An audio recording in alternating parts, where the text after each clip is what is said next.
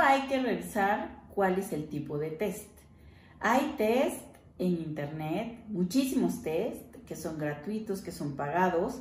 Hay test que inclusive principalmente los gratuitos que no tienen estudio científico y que a lo mejor nos darán algunas, principalmente preferencias. Entre más completo sea el test, me va a brindar mayor información para que yo como joven que voy a decidir estudiar una carrera pueda conocerme mejor. Eso es lo que yo puedo esperar o desearía esperar de un test de orientación vocacional, que yo pueda identificar primero dónde están mis preferencias, segundo cuáles son mis habilidades y dónde están mis fortalezas y en algunos casos como en Oriéntate poder ver estas áreas de oportunidad si impactan o no directamente en la carrera que me gustaría estudiar. Eso es lo que podría esperar yo de un test de orientación vocacional.